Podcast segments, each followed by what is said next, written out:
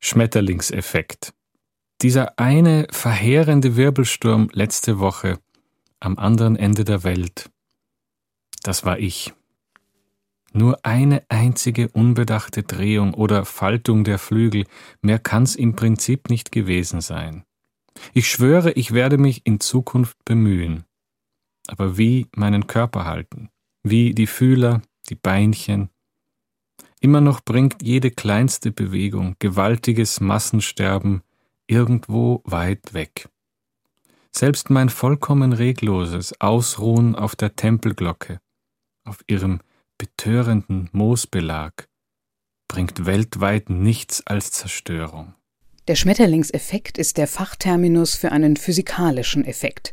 1972 prägte ihn der amerikanische Mathematiker und Meteorologe Edward Lawrence, um damit dynamische Vorgänge zu beschreiben, deren Wirkung unvorhersehbar und gewaltig sein können. Clemens Setz erkennt darin Parallelen zur Gesellschaft unserer Gegenwart, vor allem bei jungen Menschen. Sie fühlen sich wirklich buchstäblich als diese sprichwörtlichen oder metaphorisch in den mathematischen Modellen gebrauchten Schmetterlinge, die eine winzige Entscheidung tötet den Planeten jeden Tag. Es gibt zwei Größen, ja. wahnsinnige Fantasien, die da eingepflanzt sind jetzt in Menschen. Entweder jede kleinste Konsumentscheidung tötet die Zukunft der Erde und der Menschheit oder, das ist die häufigere Variante, quält und zerstört und entrechtet und knechtet ein weit, weit entfernt lebendes Volk. Afrika oder irgendwo in Indonesien mhm. oder so. Clemens Setz übt harte Kritik am Kapitalismus. Besonders perfide findet er den Transfer des Schuldgefühls, den er in den Industriemächten beobachtet.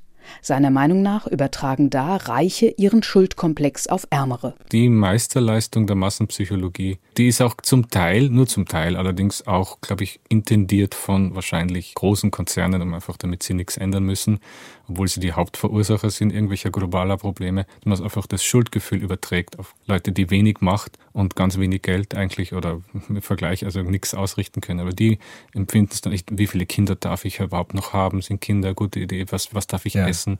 Darf ich nahrhaftes essen? Nein, lieber nicht. Das schadet der Zukunft. Also diese ganze Psychologie, die ja jeder kennt und die auch, glaube ich, meistens davon zeugt, dass jemand einfach ein Mensch mit Gewissen und, und Verantwortung ist und ein guter Mensch im gewissen Sinn hat aber auch diese merkwürdigen Schuldstolz dann vielleicht, wenn er verknöchert und wenn er irgendwie zum Ritual gerinnt. Die Resignation und den frustrierenden Blick auf die Zukunft kontrastiert Clemens Setz in seinem Gedicht mit einem überraschenden Moment ruhiger Schönheit. Der Schmetterling ruht sich auf einer Tempelglocke aus, einem Kultgegenstand, der bei hinduistischen oder buddhistischen Zeremonien verwendet wird. Am Ende ist er auf diesem betörenden Moosbelag auf einer alten Tempelglocke, wie also die Schmetterlinge bei Haiku-Dichtung immer sind. Das ist eigentlich eine wunderschöne Kombination. Das ist einen poetischeren Satz. Ein Schmetterling sitzt auf der Tempelglocke. Das ist eine, eine der genialsten Eingebungen, die die Menschheit je irgendwie zu Papier gibt. Nicht ich, also das hat, ich glaube, Bascho oder Issa, einer von diesen beiden Dichtern ist ja. das. Ein Schmetterling sitzt auf der alten Tempelglocke. Mit dem Bezug auf die Tempelglocke bezieht sich der Dichter Clemens Setz ganz subtil auf Lyriker in asiatischen Ländern. Er weiß, dass diese mitunter einer ähnlich toxischen Wirkung ausgesetzt sind wie der, die der kleine Schmetterling mit seinem Flügel verursacht. Diese Macht ist unvorhersehbar und kann alles zerstören. Das ist der Schmetterlingseffekt. Die Macht spürt man ja dann einfach nur dann, wenn man körperlich bedroht wird, was ja Dichter immer noch werden auf der Erde. Nicht ja. so sehr bei uns, aber in ja. anderen Ländern sehr wohl. Ich wünsche mir das überhaupt nicht, nein. Ich bin sehr froh, dass ich sagen kann, was ich will und allen ist es egal.